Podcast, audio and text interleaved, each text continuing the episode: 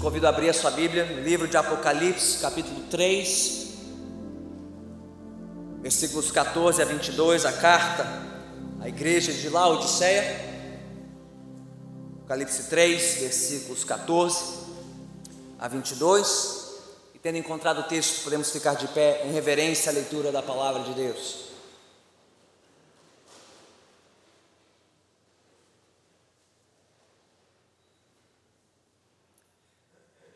Diz assim a palavra de Deus, conforme registrado no livro de Apocalipse, capítulo 3, a partir do versículo 14.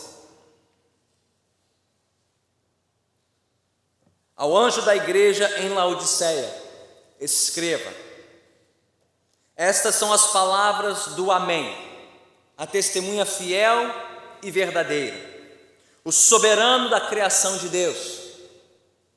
Conheço as suas obras Sei que você não é frio nem quente. Melhor seria que você fosse frio ou quente. Assim, porque você é morno, não é frio nem quente, estou a ponto de vomitá-lo da minha boca. Você diz: Estou rico, adquiri riquezas e não preciso de nada. Não reconhece, porém, que é miserável digno de compaixão, pobre, cego e que está nu, dou-lhe este conselho: compre de mim ouro refinado no fogo, e você se tornará rico. Compre roupas brancas e vista-se para cobrir a sua vergonhosa nudez. E compre colírio para ungir os seus olhos e poder enxergar. Repreendo e disciplino aqueles que eu amo. Por isso, seja diligente e arrependa-se. Eis que estou à porta e bato. Se alguém ouvir a minha voz e abrir a porta, entrarei e cearei com ele, e ele comigo. Ao vencedor darei o direito de sentar-me, sentar-se comigo em meu trono, assim como eu também venci e sentei-me com meu Pai em seu trono. Aquele que tem ouvidos, ouça o que o Espírito diz às igrejas. Louvado seja o Senhor pela Sua palavra, oremos mais uma vez.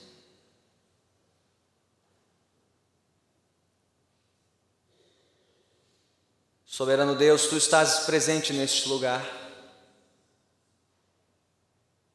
Tu estás à porta, batendo chamando, convocando-nos para te ouvirmos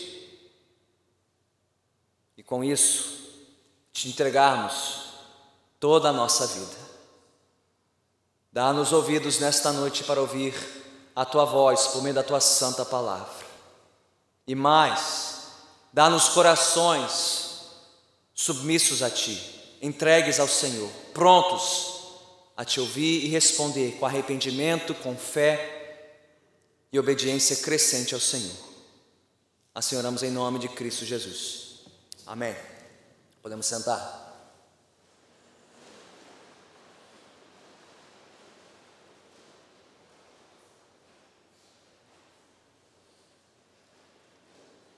Muitos aqui devem conhecer o conto A Roupa Nova do Rei, escrita por, escrito por Hans Christian Andersen, publicado pela primeira vez em 1837. Alguém aqui reconhece o conto A Roupa Nova do Rei?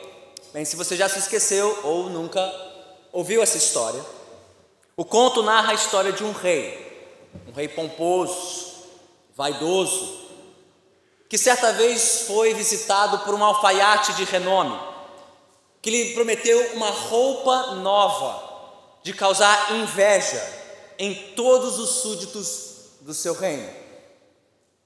Bem investido o dinheiro e encomendada a roupa, chegou a hora do rei provar as suas novas vestes.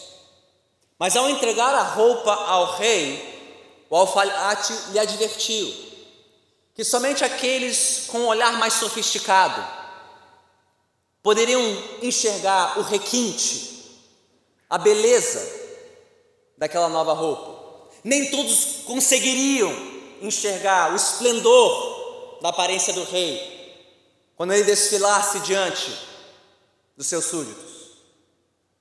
Pois bem, vestida a roupa, lá foi o rei desfilar a céu aberto com a sua nova roupa, suas novas vestes. E enquanto a multidão olhava, admirada, boquiaberta, a figura do rei, diz a história que foi uma criança que teve a coragem de dizer o óbvio. Qual era o óbvio? O rei estava nu, não tinha roupa nenhuma. Ele caiu na farsa, na armadilha daquele alfaiate interesseiro. Tudo não passava de uma grande farsa, na qual o rei havia caído por conta da sua grande vaidade. Bem, essa história resume bem a situação da última igreja endereçada no início do livro de Apocalipse.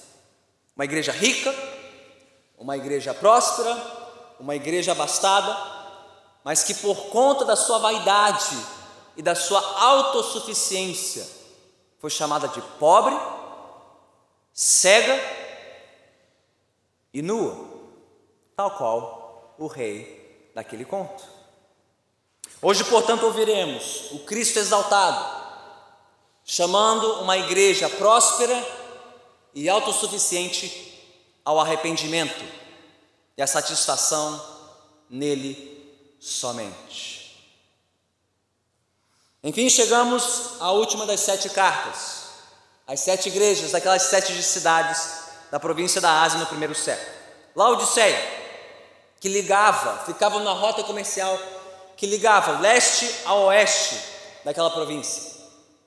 Aliás, Laodiceia estava estrategicamente localizada na convergência de três destas rotas principais que cortavam a província, o que resultou na sua grande prosperidade, na sua grande riqueza.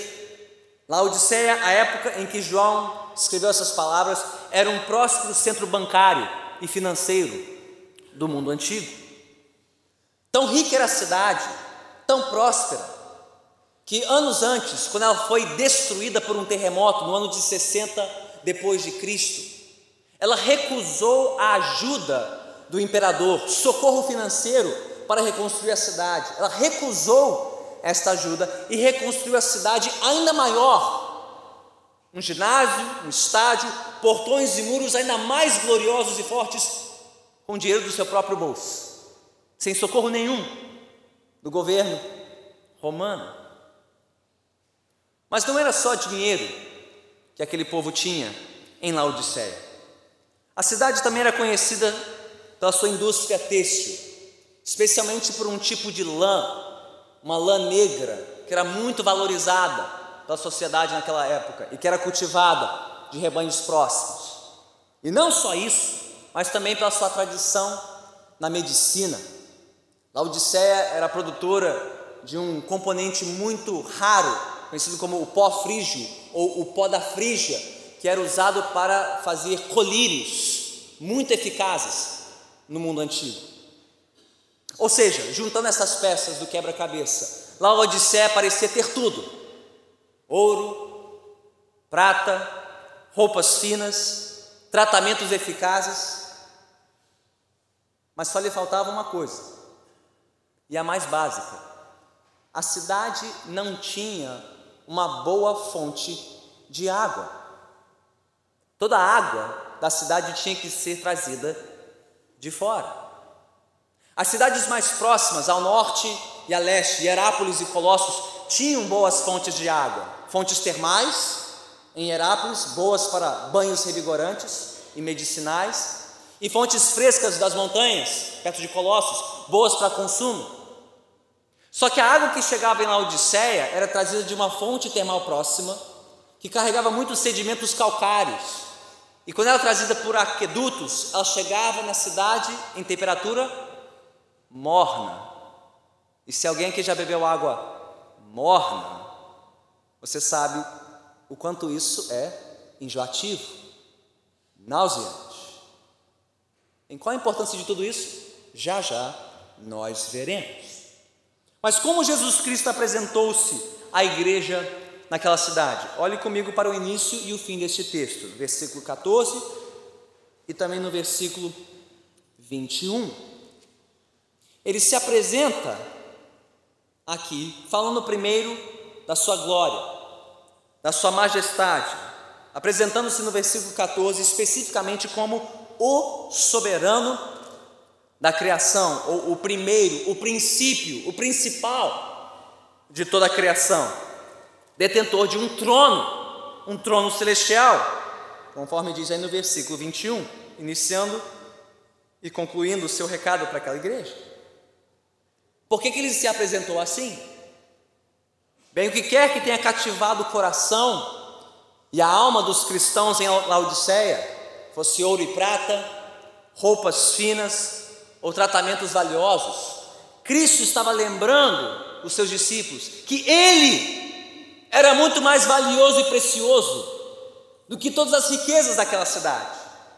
Ele era o primeiro, o principal, o soberano de toda a criação. Afinal de contas, a Ele pertence todo o ouro e toda a riqueza deste mundo. Ele é mais belo do que todos os tecidos finos nessa sociedade. É dele que vem a verdadeira saúde e vigor desta vida. Ele é a fonte rica a transbordar e saciar todo o que dele prova. Então, por mais que os cristãos em Laodiceia tentassem se satisfazer nas riquezas da cidade, nas riquezas da sua sociedade, somente em Cristo eles encontrariam plena satisfação para as suas almas. Então, se houver aqui alguém hoje que seja à procura de satisfazer a sua alma com o que o mundo tem a lhe oferecer de melhor, a melhor remuneração, o melhor emprego, o melhor salário, a melhor imagem, a melhor estética, a melhor saúde, o melhor status, os melhores prazeres desta época. Saiba que nada disso se compara à riqueza de conhecer Jesus Cristo Senhor, o soberano da criação. Todos os prazeres e recompensas deste mundo apontam para Ele. Ele é o prazer supremo, Ele é a riqueza maior. Mas ele também se apresenta de outra forma, no versículo 14. Não só como o soberano da criação, mas ele diz que essas são as palavras do Amém, a testemunha fiel e verdadeira. E mais adiante no versículo 19, diz que ele é a testemunha fiel e verdadeira que repreende e disciplina aqueles a quem ele ama. Então, já em sua apresentação à igreja de Laodiceia, Jesus está confrontando aqueles cristãos, chamando-os a uma prestação de contas, dizendo-se a testemunha fiel e verdadeira, e já deixando implícito que eles não estavam vivendo como testemunhas fiéis e verdadeiras o que atraiu sobre a igreja a repreensão do seu Senhor, a sua disciplina firme e amorosa. É por isso, irmãos e irmãs, que quando nós vivemos mais encantados com os tesouros deste mundo do que com a riqueza de conhecer a Cristo, nós precisamos ouvir de novo as palavras do Mestre, palavras firmes, palavras duras, palavras confrontadoras de repreensão e disciplina, mas palavras de amor. Assim como um pai que quer o bem do seu filho e por amor a ele o instrui e, o corrige. Assim como o cônjuge que por consideração ao seu par quer o seu bem e por isso às vezes tem que dizer verdades duras em amor. Quanto mais o Senhor da igreja a olhar para o seu povo aqui na terra e constatar um testemunho menos que íntegro, menos que inteiramente verdadeiro, por amor a nós, precisa nos confrontar, nos repreender e nos disciplinar. Isso não é um ato de vingança ou retaliação, é um ato de amor da parte do nosso Senhor. Então, quer seja de púlpito, quer seja dos lábios de um irmão mais maduro ou de uma irmã mais madura na fé, ou seja, da nossa própria leitura individual e pessoal das Escrituras Sagradas, nós precisamos ser lembrados de novo e de novo que não existe nada tão valioso, nem mais valioso do que conhecer e pertencer a Jesus Cristo Senhor.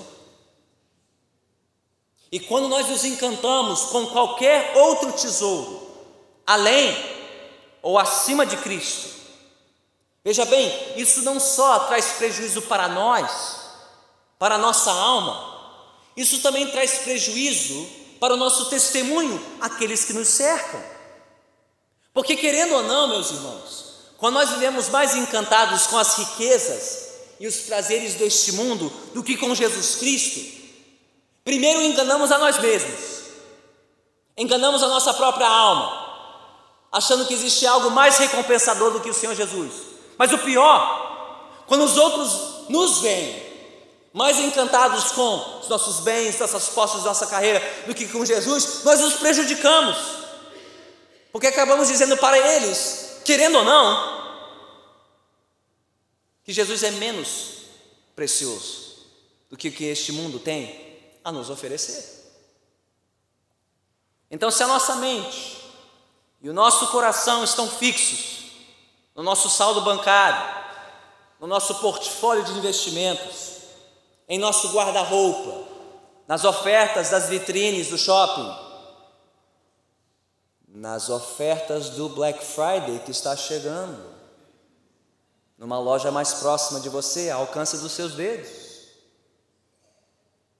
ou na forma e no cuidado com o nosso corpo e a nossa saúde, mais do que em Cristo.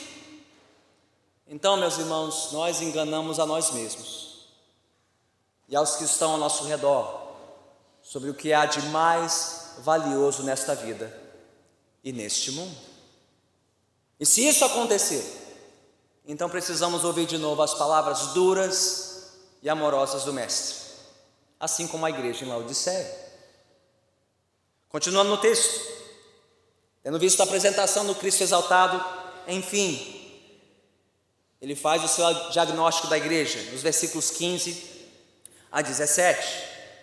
Ele diz no versículo 15 que conhecia as obras daquela igreja e diz que elas eram nem frias, ou melhor, que por conta das obras daquela igreja, ela era nem fria nem quente, mas apenas morna. Bem, muitos costumam ler essas descrições como ilustrações da temperatura espiritual daqueles cristãos. Nem frios na fé, nem quentes na fé, mas apenas mornos. Mas será que isso faz sentido no texto? Quando Jesus diz que melhor seria que você fosse frio ou quente, Jesus se contentaria com uma igreja fria na fé mais do que com uma igreja morna? Então não parece que Jesus esteja falando aqui sobre a temperatura espiritual daqueles cristãos. É muito mais provável que Jesus esteja comparando a condição daquela igreja às fontes de águas próximas da cidade, nem quentes, como as fontes termais de Herápolis, boas para banhos medicinais, nem frias, com as fontes montanhosas próprias para consumo em Colossos, mas morna, que nem a água enjoativa que chegava a Laodiceia. Então, por que a condição daquela igreja era tão intragável? A ponto de Jesus dizer no versículo 16 que estava a ponto, ainda não, mas prestes a ponto de vomitá-la na boca. Aqui, por aqui com aquela igreja. O que era tão intragável, tão insuportável sobre a condição daqueles cristãos em Laodiceia? A resposta está aí no versículo 17.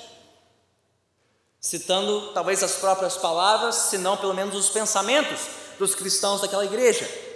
Eles imaginavam-se o quê? Ricos, prósperos, abastados, a ponto de sentir necessidade de mais Nada.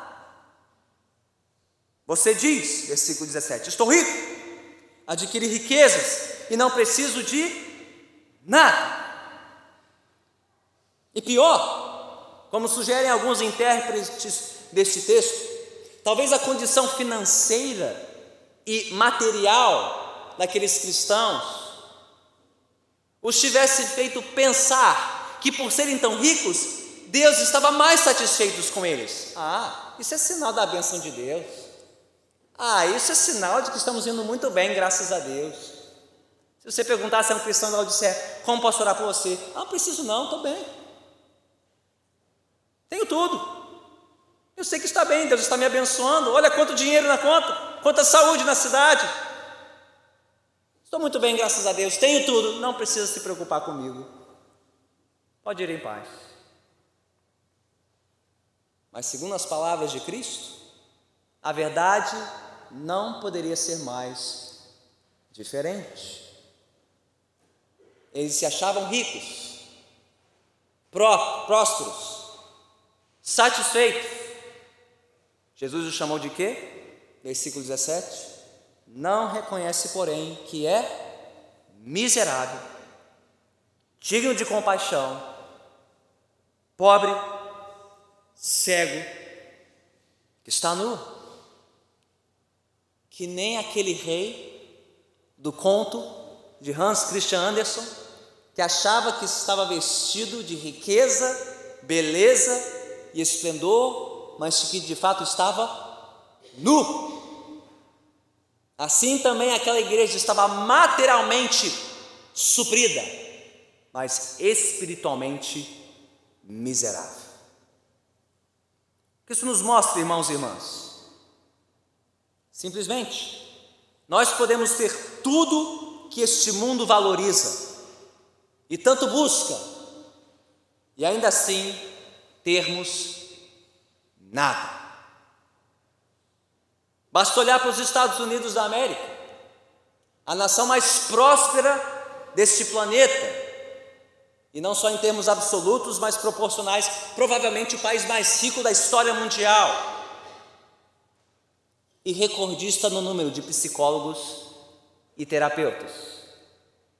E o Brasil não fica muito longe, não, no número absoluto de psicólogos e terapeutas. O que isso nos mostra? Que esta combinação de fatores nos mostra?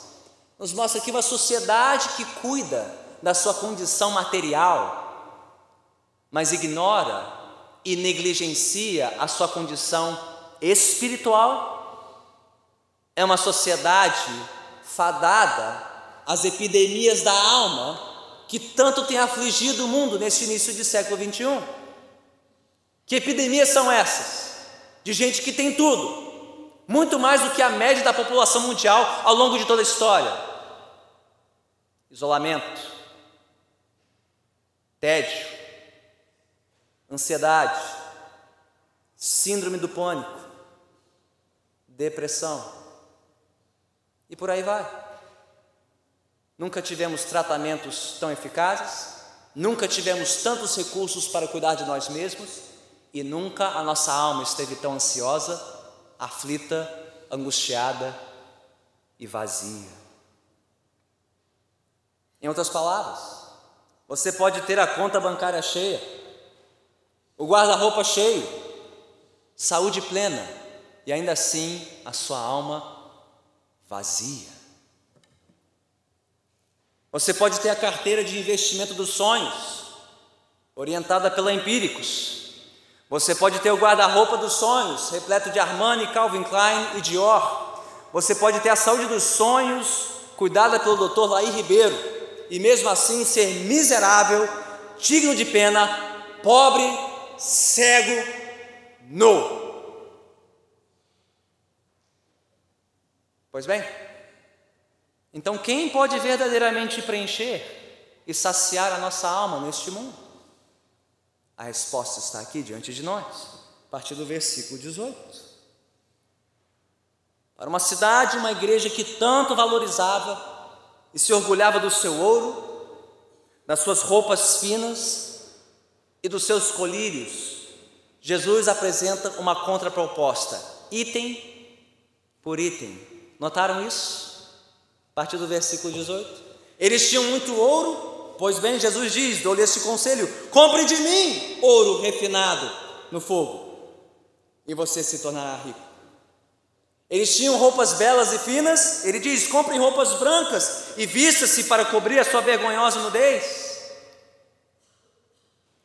Eles tinham colírios e tratamentos eficazes, Jesus diz: e compre colírio para ungir os seus olhos e poder enxergar, enxergar a sua real condição de alma, seu real estado de miséria espiritual. De novo, tudo que aqueles cristãos pensavam ter encontrado nos tesouros e nos recursos da sociedade e da sua sociedade, Jesus tinha melhor a oferecer. Melhor, não pior. E para ter acesso a essas riquezas, acesso a esse banquete, acesso a esses tesouros celestiais, na presença de Jesus, eles não precisariam desembolsar um centavo sequer. Bastava que eles se arrependessem da sua vaidade da sua autossuficiência, da sua autoconfiança, da sua satisfação neste mundo, se arrependessem disso e se voltassem para se satisfazer somente em Jesus. Versículo 19 e 20. Repreendo e disciplino aqueles que eu amo, por isso seja diligente e arrependa-se. Eis que estou à porta e bato. Se alguém ouvir a minha voz e abrir a porta, entrarei e cearei com ele, e ele comigo. Agora repare bem uma coisa, um detalhe muito importante neste versículo 20. Eles diziam que tinham tudo, não é verdade? Ouro, prata, dinheiro, riqueza, bens, saúde, para dar e vender, mas onde estava Jesus nessa história? Do lado de fora. Eles tinham tudo dentro de casa, menos o principal. Já pensou isso? Você voltar do mercado, repleto, dispensa cheia, tudo cheio, e você deixa a sua família trancada do lado de fora. Isso faria algum sentido? Para que toda aquela riqueza se você não tem com quem compartilhar? E o seu bem mais precioso, que é a sua família? Eles tinham tudo e achavam que não precisavam de mais nada. O problema é que deixaram o principal de fora, o Senhor da igreja, do lado de fora, batendo: Alô, de casa? Esqueceram de alguma coisa? Esqueceram de mim? E mesmo tendo sido deixado do lado de fora e esquecido pelo seu povo, lá estava o Senhor Jesus batendo a porta e chamando. Não como um mendicante ou um vendilhão em busca de uma esmola, um troco uma oferta nossa. Não como um suplicante em busca de um favor nosso, uma caridade nossa. Jesus estava batendo na porta porque ele era o dono da casa, ele é o dono da igreja. Ô sujeitos, esqueceram de mim? Eu sou o dono dessa igreja. A igreja é minha. É minha e vocês pertencem a mim, vocês são meus servos. E eu mereço estar entre vocês. Eu devo estar entre vocês. Ouçam-me e atendam-me.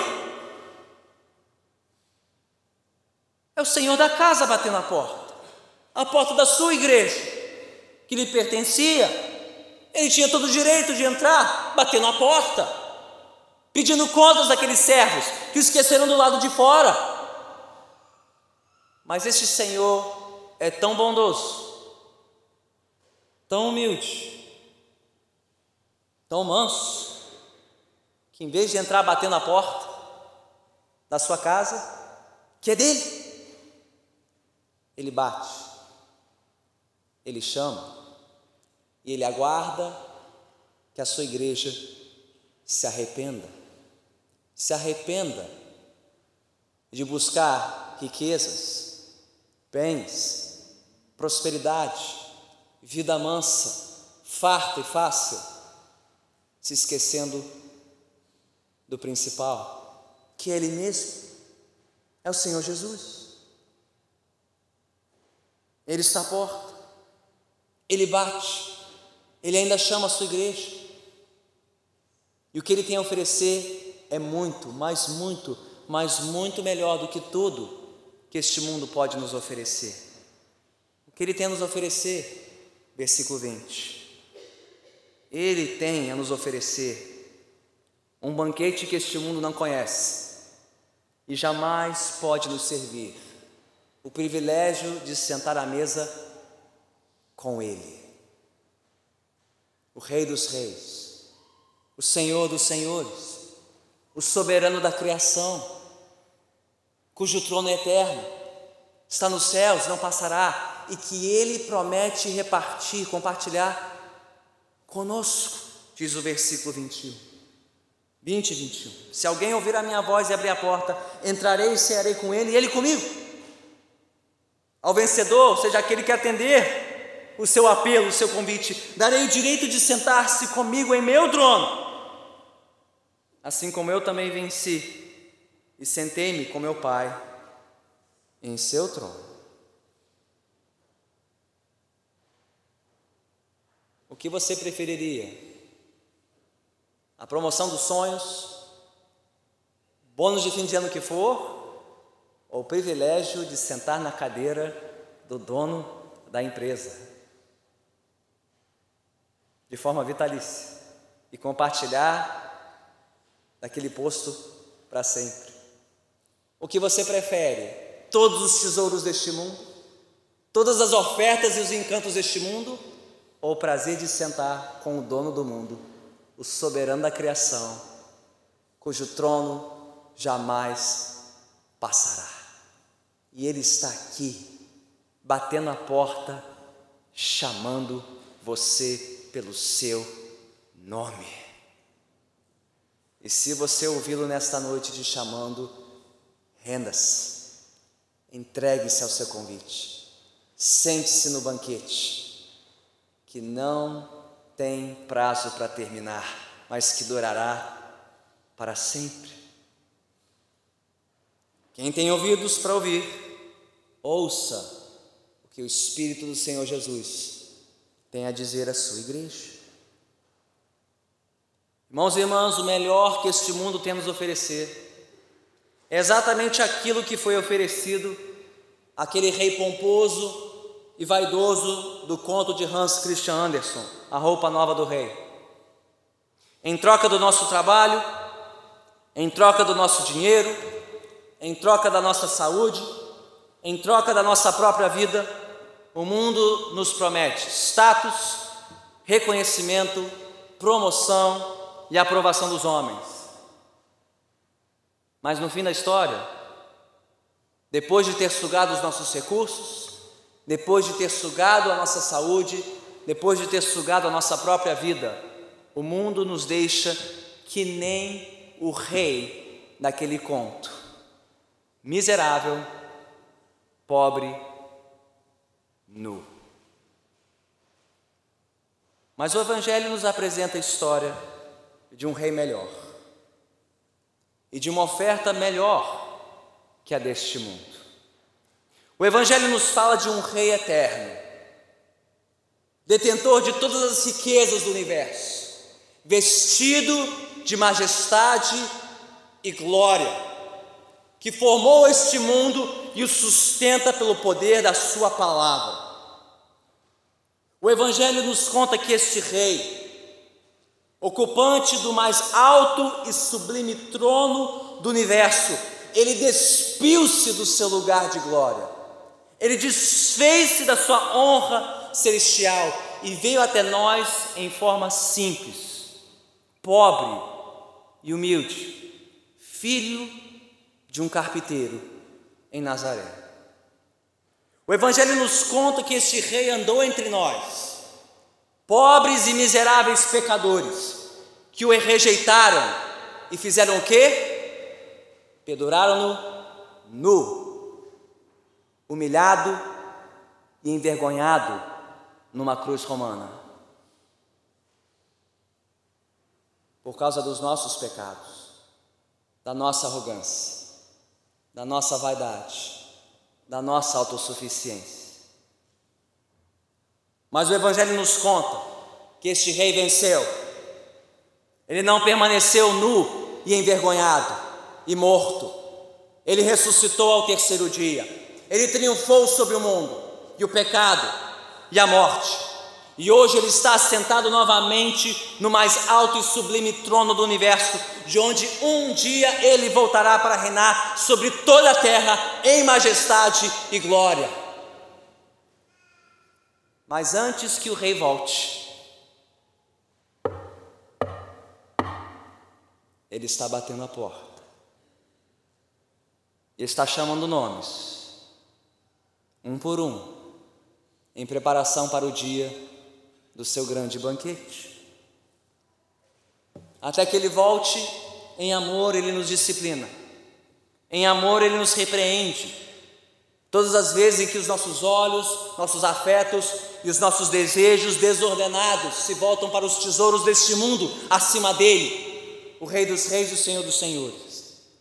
E se hoje ouvirmos a Sua voz e nos arrependermos e nos voltarmos para Ele, ele nos promete um lugar à mesa consigo no seu banquete.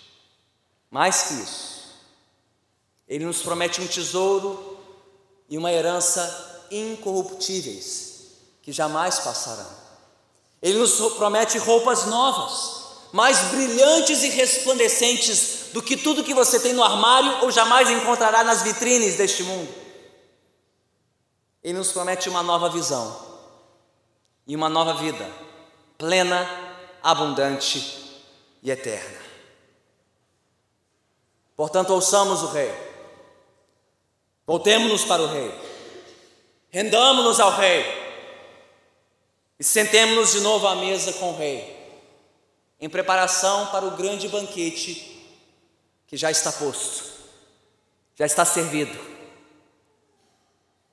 e que continuará por toda a eternidade. Vamos orar.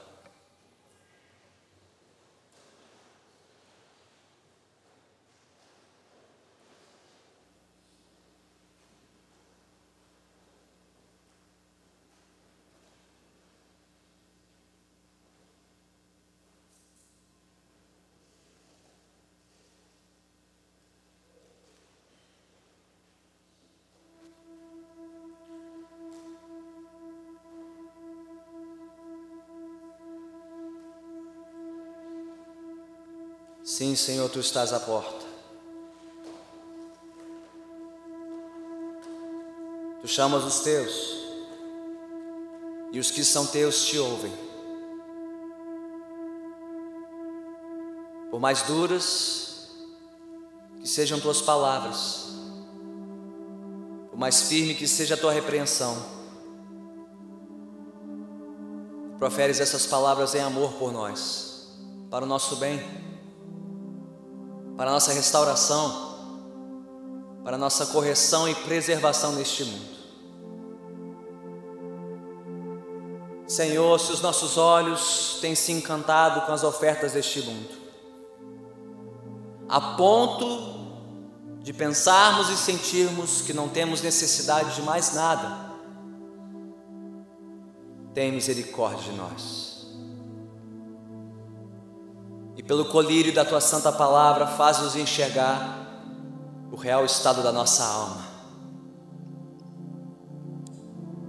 Se encontramos, Senhor, nas credenciais e nas recompensas deste mundo, nos seus símbolos de status, a nossa dignidade, a nossa identidade, ó Senhor, dá-nos novas roupas Veste a nossa vergonhosa nudez, cobre-nos, Senhor, da tua graça, para que em Ti encontremos o nosso real valor e a nossa verdadeira identidade. Se temos corrido atrás, Senhor, das recompensas deste mundo, no acúmulo dos bens e de posses, a razão de viver e de se alegrar nesta terra, Ó Senhor, faze com que nos arrependamos da nossa loucura e busquemos em Ti um tesouro que jamais passará. Se temos nos sentado à mesa deste mundo e nos lambuzado com os banquetes passageiros desta vida, ó Senhor, traz-nos de volta a um banquete superior, a um banquete melhor, ao banquete da tua santa presença. Se temos ocupado a nossa alma e a nossa vida de tudo, menos de ti, ó Senhor, vem bater a porta do nosso coração nesta hora e vem nos convencer pela tua voz soberana de que esta não é a melhor vida que temos a viver nesta terra. Só em ti, somente em ti, encontraremos vida plena, abundante e eterna. Tem misericórdia de nós, Senhor. Tem misericórdia de nós.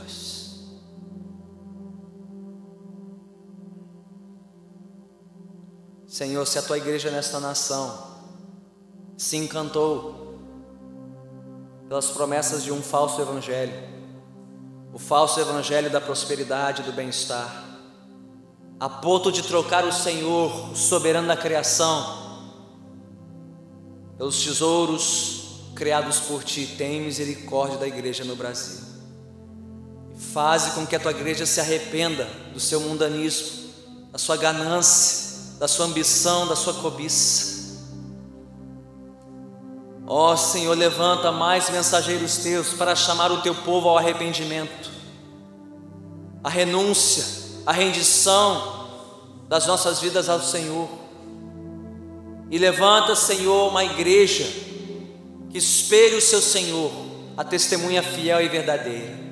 Satisfaze-nos em Ti, ó Senhor, enche-nos de Ti mesmo, convence-nos de novo que Tu és o nosso bem maior, para que possamos testemunhar verdadeiramente aos que estão ao nosso redor que Tu és o tesouro supremo e não há outro.